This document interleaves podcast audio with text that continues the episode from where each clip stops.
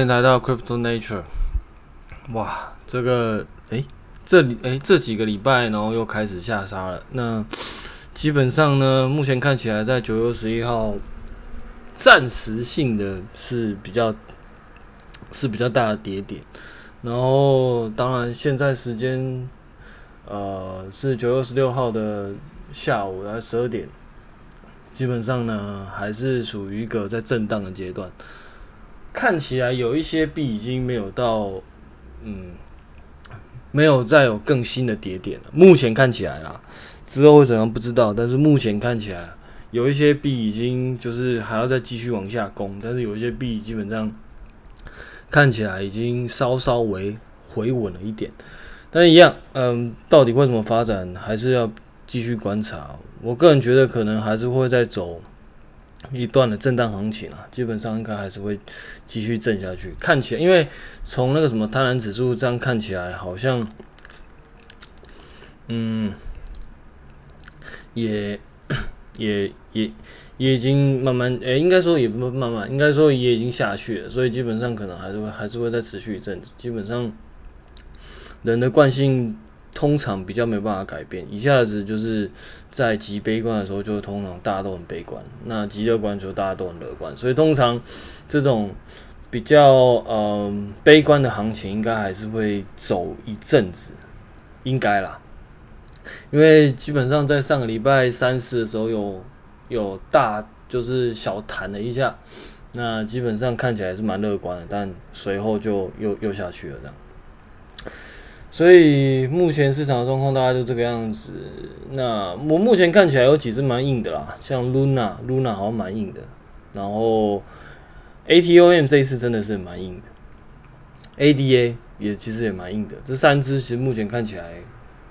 表现其实都还蛮抗跌的，尤其是 ATOM、ABX 跟那个 Luna 基本上都还在高点，非常的厉害。坦白说，非常的厉害。那对照我呃前呃，我还是持续比较看好是 p o k a d o t 但 p o k a d o t 目最近就真的是就是一直在走震荡，那也还没有回到上次的高点，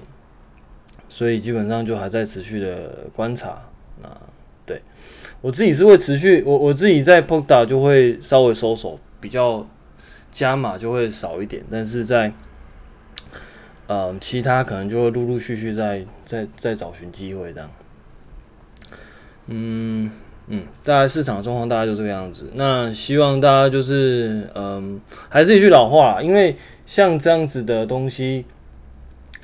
呃，像或者说像这样子的项目，很久以前就说过，其实这些项目其实他们也如果说他们真的在未来会有一些发展的话，其实事实上都是非常非常长的一段时间。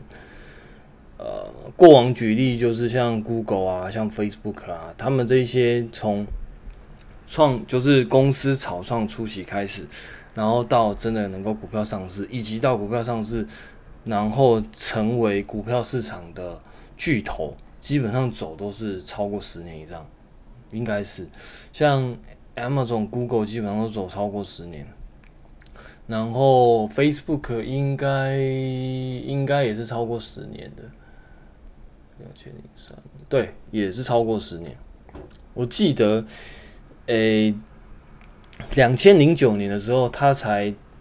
比较从那个，呃，比较从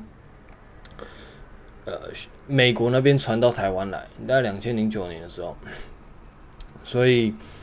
基本上也都是走了快十年，呃，十年超过十年，所以更不用说现在。这些 blockchain 的专案，基本上他们都还在非常非常草创初期，大概就很像是 Facebook 可能草创初期的前五年吧。基本上他们可能连股票市场都还没有被被看到，或者是说以传统的企业来说，你是没有办法买到这样的标的的，因为这些标的通常只有在那种加速器，或者说像那种天使投资人，他们才会有机会 access 到，其一般人是不会。不会有涉及到这样的标的的，但如果我们拿那种 capital 啊，或者说天使天使资本来说，他们基本上就呃呃，如果说我们把他们当做是一些比较专业的投资人，所以理论上他们应该有比较坚定的信心，然后比较比较嗯、高瞻远瞩的眼光。理论上来说，他们应该看好一个东西，呃，很大的几率，当然不是百分之百啊，但是很大的几率应该是会持续的，就是呃持续的投资，因为他看好嘛。但事实上其实也不是，因为其实我们会。很很多看到，其实很多新创死亡，就是一开始他可能拿到天使，但是后来可能就没有继续拿到。意思其实就是代表说，其实就算是是你一开始大家是看好的，会有所以会有人投，但是可能走到一定阶段的时候，就不一定会有人投。也就是说，相对来说，就是可能会，呃，把股把那个股份渐渐把它就是把它稀释掉，或者说抽回一些资金这样。所以更不用说像 Blockchain 这样的东西，因为 Blockchain 这样的东西，它这些专案因为是 Open Source 的，所以还有在透过 Blockchain 的关系，所以它可以让很多或者说我们所谓的一般散户，他可以去接触到这一些专案很早期、很早期、非常非常早期的状况。那连可能连一般的那种机构投资人或者说天使投资人，他们都不见得能够在对一个专案有信心状况下一路持续到它股票上市，更不用说。一般人，一般人一定就是哦，我我觉得大家就今天都看好，然后就往前冲，然后说啊，看这个好像是不太行，然后他就往后撤的，所以一定是基本上一定是非剧烈非常波波动非常大，对，一定是剧呃波动一定非常剧烈，所以千万不要看太短。如果嗯、呃，如果你对于这个东西真的有一定的看好度的话，就是你可能要自己做一些功课，然后了解这个专案到底在干嘛。甚至最好的是，你可以你可以了解一些程式码的东西，然后知道他们是这是不是真的有在做，然后在是不是在真的在做一些比较有嗯有那个什么，就是真的努力有在开发。这个是比较接近于就是那个什么。呃，逻辑的部分，或者说就是实物的部分，但是还有另外一部分是话题的部分，就是市场的资金愿不愿意炒它。因为，嗯，我们可以看到，因为之前有看到那个 Jump Trading，Jump Trading，他们好像有投 SOL 跟 Luna，所以你可以看到，基本上在上一次大跌的时候，就是 SOL 跟 Luna 基本上非常非常硬。那其实像这样的东西，其实会层出不穷啊。那，嗯。所以你可以从就是比较我嗯，大概可以从三个三个层面来说。第一个，呃，或者说两个层面。第一个是广泛的基本面，广泛的基本面包含就是这个这个专案是不是真的有在 work。那以以往我们在股票市场，我们看的可能是它的财报。那财报可能就是我们用财务状况去分析这一家公司目前的状况。但是这些 blockchain 专案目前是不太可能会有财报的。因为他们很多很多这个专案可能不不只是由一间公司所撑起来的，它可能是由一群公司所撑起来的，因为它本身就是一个比较像是一个生态系，所以它就是会包含很多，比如说像 ETH 好了，它可能有 Uniswap 啊，什么 SushiSwap 啊，什么什么之类的，这这这一些专案，然后构筑成整个 ETH 的生态系。那当然，我们暂时就不讨论这些 E T A，这这这一些 Uniswap 可能还会 cross cross train 到其他的专，就是 cross cross train 到其他的链上。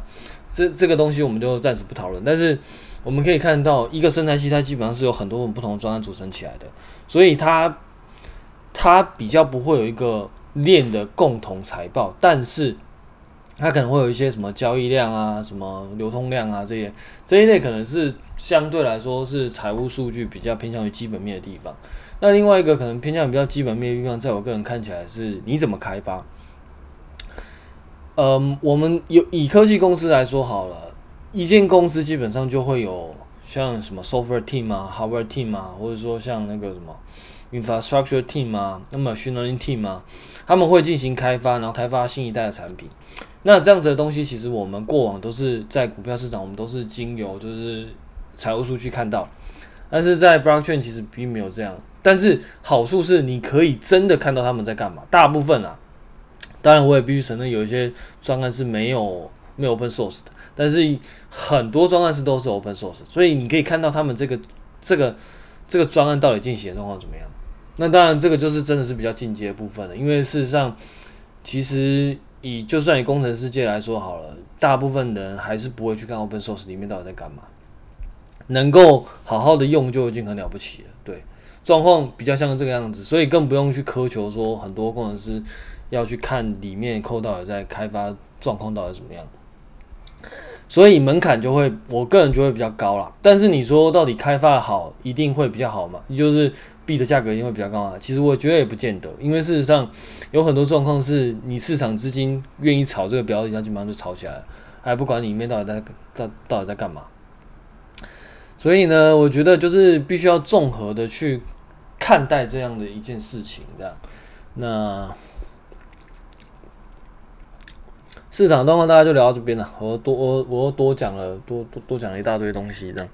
不过其实。如果是老听众的话，大概就能够察觉到，其实我一直以来讲的都是差不多的东西，就是你可能要去看那个一些链上的数据啊，然后最好你是有能力去看 source code，然后去看一些那个 GitHub 之类，他们之间发展状况怎么样，然后他们是怎么样去去去去 drive 这个专案的，那大家参与状况怎么样，然后再去看说，诶，他们真的是到底想要解决什么样的问题啊？诸如此类的，那我也必须承认，以 blockchain 这样子的东西来说，这样的项目来说，其实一般人其实事实上，不要说一般人啊，就算连机构投资人都不见得能够有能力去 assess 这样子的专案，而且大部分的机构投资人是把它当做一个算是乐色专案来看。那当然，我也不会，我也不会说他们是错，因为基本上确实有很大一部分其实都是可能到最后都会变成，都变成空气。那其实这个东西。就算你不是 blockchain 的专案，你你就算放在以前的，就是企业经营，其实也是一样啊。因为你今天投资的本来就是一个非常非常早期的项目，那非常非常早期的项目，很多可能就是会有诈骗啊，这是一定的。就就就算你不是 blockchain 专案，也是一样的。那怎么样去分辨这个，它到底有没有潜力？它到底是做真的做假的？其实就是你就是必须要有能力去分辨这样的事情啊。我不会把这件事情当做一个 blockchain 的一个怎么样怎么样，就是啊，它很坏啊什么的，因为其实这这个就是我们会面临到的投资环境嘛，对啊，就是你你你就就算你上市公司也有可能会作假，那那更不用说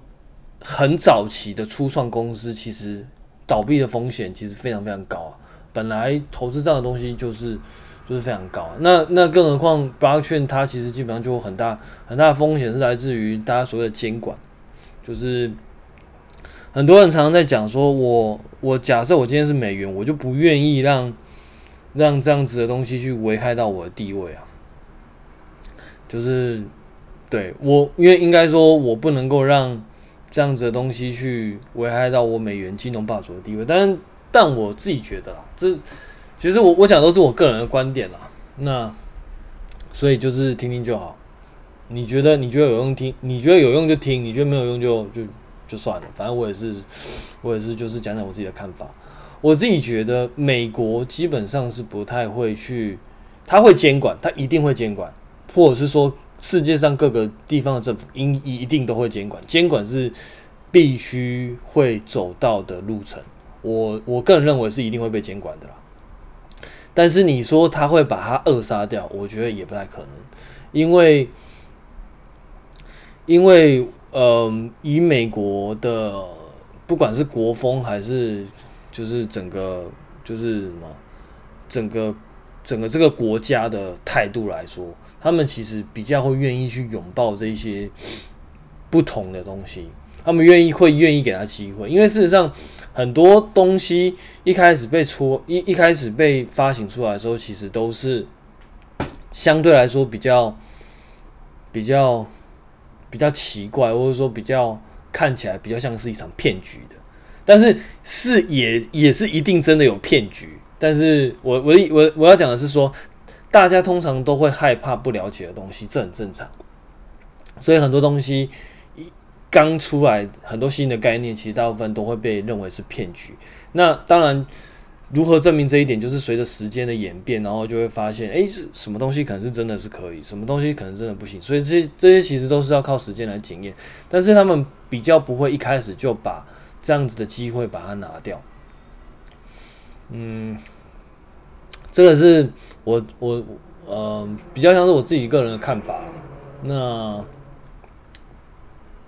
嗯，但是你说到底需不需要现在就买？我觉得也不一定，因为事实上，我们如果拿这样的项目当做是一个那个一个 ecosystem 来看好了，事实上一个 ecosystem 要成型是需要很长很长很长很长很长一段时间的，所以在这在这过程中，一定势必就会有很多波动存在。那你也不一定要现在就要进去，你当然可以等到就是诶，大家都在用的时候，那甚至有一些公司开始靠着这个去去有一些盈利的时候，我们这时候再考虑再介入，其实都还不晚，因为事实上到那个时候可能就是比较稳，就是有点像是在传统股票市场，就是股票已经开始可能可以上市的时候，那这家公司已经靠着股票上市，然后有一些就是在。在那个正式的股票市场可以进行交易的时候，这个时候你在你你在介入可能都还不会太晚，对，可能都还不会太晚，因为事实上我们就可以就就就可以很过往历史就可以看到嘛。你 Google 当然你 Google 刚上市的时候，如果你去买，现在也是赚翻了，对不对？你你不一定要。一定要非得当 Google 天使投资人呢、你可能可以等到 Google 上市的时候再再去介入它，可能都还还不会太晚呢、一间公司一个生态系，其实它要打造时间都是非常非常非常非常长的，所以你在越前期投入，基本上可能你的报酬率可能是稍微是比较大的，或者说大很多啦，但是你的风险是大很多的。所以，所以我并不一定会觉得啊，就是看好就一定要投入啊，其实也不一定，反正你就等到等到可能。有一些公司靠着这个开始盈利的时候，你可能还可以慢慢介入，我觉得都没什么问题。那当然，你说不买啊，我觉得也没问题。对，因为事实上，反正很多东西其实大家大家也不见得一定要投资啊，就看当当做看看。就就像我在我在这个这个频道上，我我自己所分享的，其实有很多，其实我也不我也不会觉得大家一定要就是听到这个就去买啊什么的。你大概只要对这些东西有一点了解，然后知道他在干嘛，知道可能他可能是要往什么目标前进，那不要被一些那种很很奇怪的专案或者说很奇怪的术语去去骗到，我觉得就差不多了啦。嗯，认真讲，因为因为我我也知道我这个频道基本上就是蛮蛮不讨喜，因为我后面都会讲一些有关城市相关的东西，那嗯。这这个东西可能就也不是一般一般听众会想要听的，那没关系，反正我就分享我想分享的。那嗯，就是 你觉得有用就就姑且听听吧。好，那市场的部分就大概就讲到这边。那接下来我们就大概讲一些，呃，我记得上一次我应该是讲 polka 的部分啦。那这一次我就大概在延续目前我看到 polka 的状况。专案了，我我我现在讲的是开发的状况。嗯，在上古其实我有讲过 polka 跟其他专案比较不一样的地方，我个人认为有三个。第一个地方是 Substrate，因为 Substrate 是一个 framework，它就有点像是说在 Web 二点零的时候，在那个呃两千年到两千零九年这段时间，其实出了很多 Web framework。包含，包含大家有听过的，比如说像，嗯，可能如果你是工程师，可能你多少有听过的啦。像最早的就是那个 Java 的一些什么 Servlet 啊，然后 PHP 的什么 Ignite，然后 Laravel，然后还有 Laravel，其实到目前 Ignite 应该好像也还有。因为因为我因为我自己后来就比较少写 Java 跟 PHP 的，所以。只不过这些是我当年都有，看讲当年好像自己真的很老一样，靠北已经已经十几年了。这这这个比较像是我当年都会去接触的专案。那我知道 Laravel 现在还是有在继续的开发。那 PHP 其实现在应该是 PHP 七吧？对，其实都还有在陆陆续续的开发啦。所以我觉得。这样子的东西，其实呃，它就有点像是当初在发明这样子东西的状况。因为 Web 二点零，我们大概可以如果追溯起来，大概可以追溯到一九九五年到一九一一九九零年吧。那个时候是 Pearl，Pearl 在就是 CGI 的部分，CGI 那个时候用了很多这样子的东西，然后去开发静态网页。后来在 Web 二点零，就是 WW 浪 W Triple W 浪潮之后，就多了很多就新的 spec。那主要是动态网页啦，我个人会认为主要是动态网页。当然，我也不是专职的前端，我只是就我当年有有 access 的的的经验做分享而已。当然，可能有一些有有有一些人是专职前端，那当然就是我在这边就是比较献丑。那主要部分呢，就是就是动态网页。那不同的技术来说，大概就是 JavaScript vs 那个那个什么那个叫 Applet。应该是吧，应该是这样念，Applet。那那个主要是我记得是用 Java 写的，大概是这两个，这两个诶 Applet，然后还有一个叫啊，对，还有一个叫 Flash，刚讲错，一一个是另外还有另外一个是 Adobe 的 Flash。我个人记得主要是这三个啦，就是 Java 本身的 Applet，然后再加上那个 Adobe 的 Flash，然后还有 Open Source 的那个 JavaScript，JavaScript 就会搭配 HTML 跟 CSS，然后这三个去做那个动态网页的部分，然后动态网页的部分目，但目前我们从后照性来看，基本上就 JavaScript 应该就是 JavaScript 赢的。但是当初我们在做这一些东西的时候，其实出因为就是有这个需求，然后大家都想要有自己的网页的时候，就会有很多所谓的 framework 出现，因为。你写一个东西，我写一个东西，那我们其实有很多共用的套件是可以互用的。比如说，假设我今天是一个网站，我可能就会员登录系统，可能大家的会员问登录系统，其实逻辑上可能都差不多。你可能就会有一些访客啊，有一些什么管理员啊，有一些就是一般一般使用者啊，还呃可能还还有一些身份的差别啦。反正就是会员登录系统，它可能就是会会有这些不同的差别，然后还包含一些权限啊什么的。这样子的东西，其实你需要的跟我需要的，其实可能就差不多。所以，我们是不是可以共用一个东西来做？就是不用你开发一个，我也开发一个。那这个就是我们以前有讲过，这就是比较像 framework 的概念。那刚刚讲的 Laravel，然后 Ignite、Servlet，或者说像 Spring 啊，对对对，Spring，Java 应该是 Spring，什么那个什么。呃、什么什么 Spring Hibernate，还有一个叫什么，忘了啊，我我我忘了，因为我太久没有学 Java，反正就是 Spring，然后还有那个一个叫做 Hibernate，然后还有一个东西我我我我自己有点忘了，他那个时候就是用这个东西当做做一个 framework，Web framework，然后。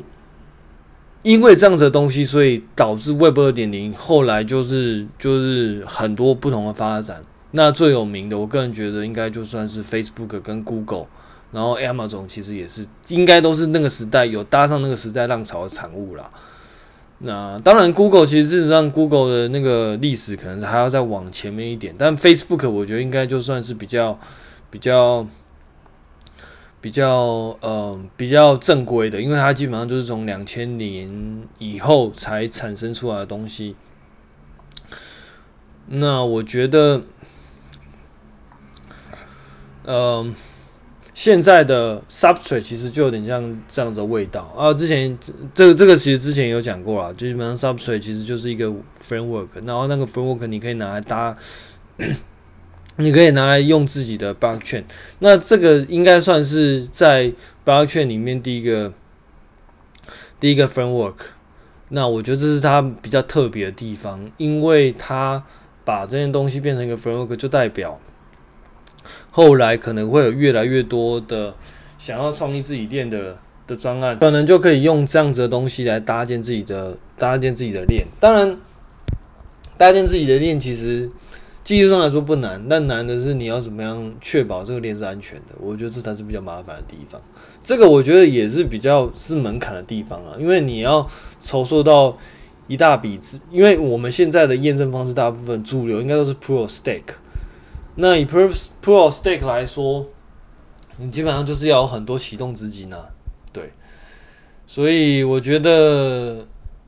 我觉得 Substrate 的意义是在于说，让大家比较容易去开发 Blockchain 专案。但是，到底真的会不会有很多 Blockchain 的专案？我觉得可能未必，因为你其实很难拿到那么大大笔的资金。这是我目前的观察。然后那个 Polkadot 还有一个比较特别，还有两个比较特别的地方。一个地方是 Cross Chain，它可以让你在不同的券上去做，就是不同的券商去做交易。那代表的代表的 Component 就是 Overseer，Overseer 可以让你在呃在那个什么呃不同的 Parachain 啊 Parachain 里面去做。去做交易，所谓的 Parachain 比较像是在那个以 polka 来说，就是 polka 里面的分，就是那平行链。那每一条平行链，你可以用，你可以用那个，你可以用 Substrate 去搭一个平行链，然后，嗯，一，然后 让它组在那个 Polkadot 里面，那你就可以透过 Overseer 去在不同平行链去做去做那个去做沟通，甚至那至于为什么我会说你可以用 Substrate 去搭呢？因为我之前有在那个那个什么 Polkadot 官网有看到一些 Substrate 的那个 Tutorial，那基本上它有一些东西就是教你使用 Substrate 去搭一个。平行链，那甚至那像 Kusama，就是那个同时间也是一个，也是一个那个 Polkadot 的平行链，它基本上也算是用那个 Substrate 去去做出来的。所以这就是我个人到目前为止还是比较看好那个 Pogda 的地方，因为 Pogda 其实它真的生态系很多 Tutorial 真的就做得非常完整。那当然看好并不代表它一定会往上涨啊，它只是说就是我这这是我自己。觉得蛮欣赏的地方，因为我在那个什么 Cardano 就是 ADA，然后在 SOL，其实我都目前一我自己都还没看到类似的东西出现啦。那我个人觉得那个 Gavin Wood 算是比较比较比较认真在做这件事情的人呐。那我觉得是我我我我我自己是非常的欣赏这样子的，因为他呃，我个人觉得他就是真的有在就是经营一个 software 的 ecosystem 这样。那讲回来，就是 Overseer 可以让你在那个不同的链上去做交易。那 Overseer 同时间也是在不同的不同的券上去做那个出块的一个很重要的东西，因为它它有一些机制可以在不同的 Node 里面去做讯息间的调动，然后同时间在这个地方还可以做一些投票。这这这个会跟它怎么出块有关。那基本上它就是用这个这样子的一个套件去去做，呃，在不同的 node 里面去做协调跟投票这样。详细的东西我之前有写过部落格，然后我也有在之前集数有提到。那当然这离离上一次我讲的时候，其实有一段时间了。我自己是会在不停的更新啊，所以我现在讲的也不代表以后就一定是这个样子。注意，我现在讲不代表以后就一定是这个样子。基本上，我我虽然会不定时的去更新，但是我没有我嗯，以 software 的角度来说，我也没有办法跟得非常紧，因为事实上整个 Substrate 是一个，或者说整个 Substrate Polkadot 是一个两个分开的专案，然后他们的发展其实非常非常的快速，所以可能会跟现实的。就是现在的 GitHub 上面的 repository 可能会有一点落差，那当然有兴趣的一定是要自己去看 GitHub 的。对，我讲的，你只能当做参考。对，甚至就是你还可以去他们论坛里面去去看他们现在最新的发展。那我讲你就就是当参考就好，不要不要完全相信我现在讲的，因为我现在讲的很可能是，嗯、很可能是，嗯、我看了某一些部分，然后之前看了某一些部分所综合起来的。但是不是这些部分都是最新的？我觉得也未必，因为我自己其实并我自己还有其他事情要做，包含我还有我在我写自己呃自己写自己的 side project，所以我其实只会花一部分的时间定时去看这个专案。但因为对，所以我没有办法完全的更新到最新的状况。我只能说大致上的 trade trend 是呃跟我预期的差不多。但是如果你自己有自己的疑虑，其实你最好还是去自己去看 GitHub 会比较快。那嗯，想想，然后这其实也侧面的反映到，其实要追这样的专案，其实非常非常不容易。你其实要花蛮多时间的，尤其是目前来说比较知名的 Blockchain 专案，我们大概大致上可以分为四种语言所写出来的。第一种是 C 加加，代表专案是那个就是 Bitcoin，然后 LTC、BCH 应该都是 C 加加写的。那第二个是 go lan Golan 代表的代表专案就是 ETH，然后我记得好像 Seda 好像也是，然后呃、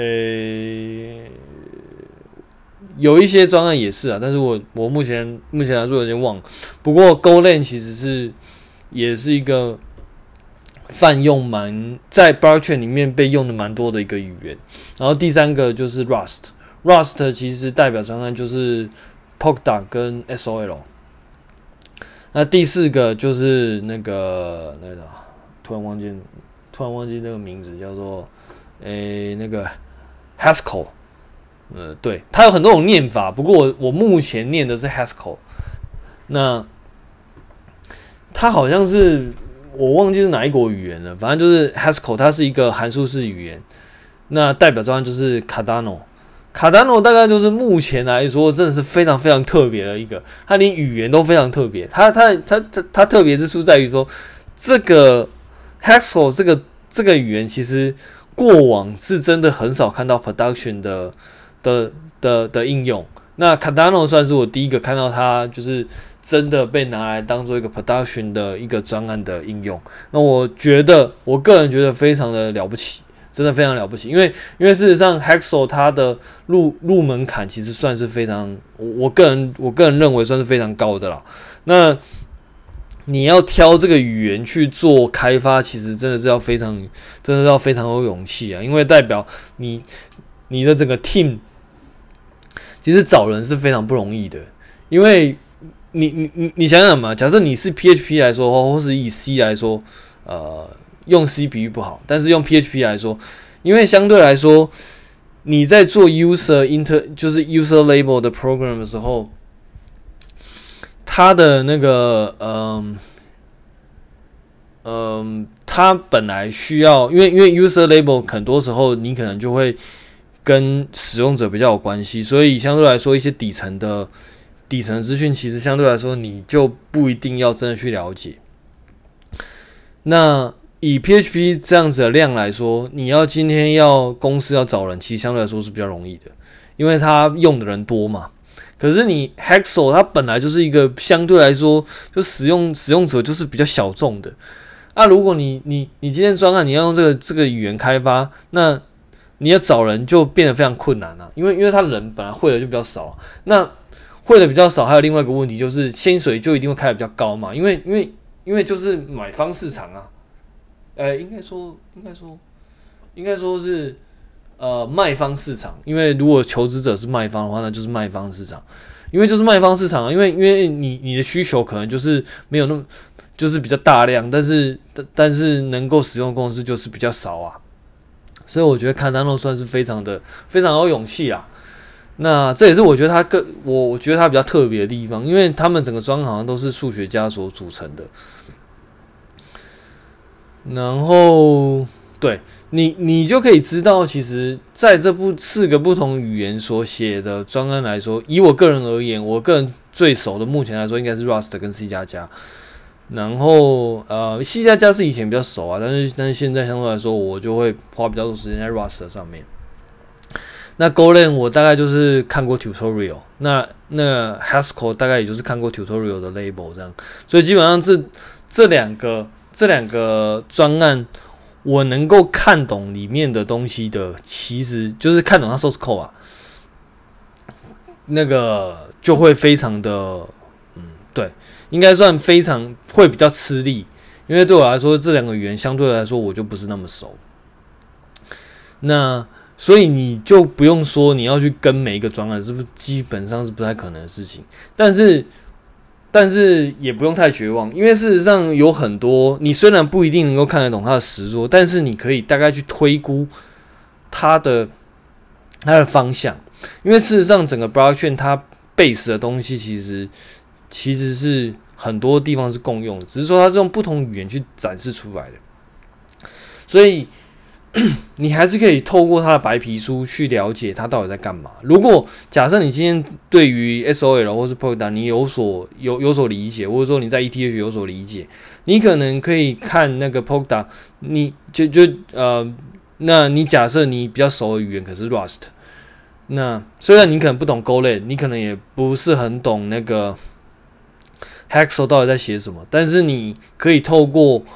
那个 Polkadot 写这个东西的经验，他白皮书他的理论是什么，然后去对照 ADA 的理论，然后就可以知道他大概可能想要做什么样的东西。但是当然缺点就是你并没有办法有能力去看他到底实作是怎么样。因为是他 code 摆在那边，你大概是很难看得懂啦，因为毕竟语言上就是不一样。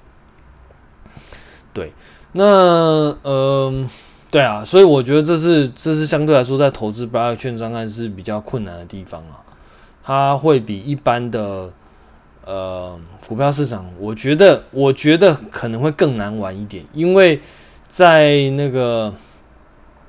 在你嗯、你在一般股票市场，基本上你就会有拿到很多报告嘛，那报告可能都是一些专业投资人写出来的。那当然，报告到底写的好坏，或者说它到底会不会成真，那又是 another story。但至少你有这样的东西可以参考嘛。可是你在 blockchain 基本上很难，因为事实上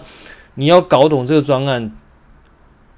基本上你需要有蛮强的工程能力。那你要有蛮强的工程能力，他要愿意去找这些人专门在看抠然后再写这东西，我觉得非常非常难。我觉得到最后可能也是也是会跟股票市场一样，它可能会有一些量化数据。然后那个分析师在根据这量化数量化数据写故事啊，我觉得比较像比较可能未来的走法可能比较会是像这个样子啊。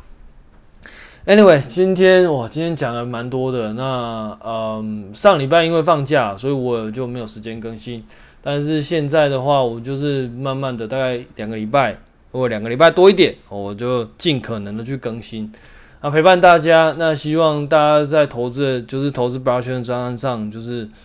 嗯，就是要有点耐心。那基本上这耐心呢，不是说几个月，可能就是要几年这样。然后，嗯，我也不建议你就是买了就删 APP 啊，只是基本上，呃，在 blockchain 上可能会可能会比较，可能会比较会比较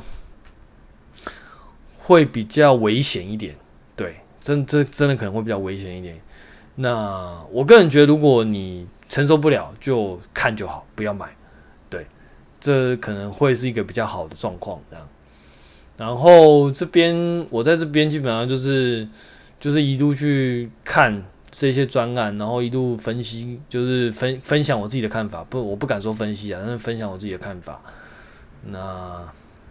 希望我分享这些对大家来说是有帮助啦。好，那我们今天就讲到这边，下礼拜呃，下下礼拜见，拜。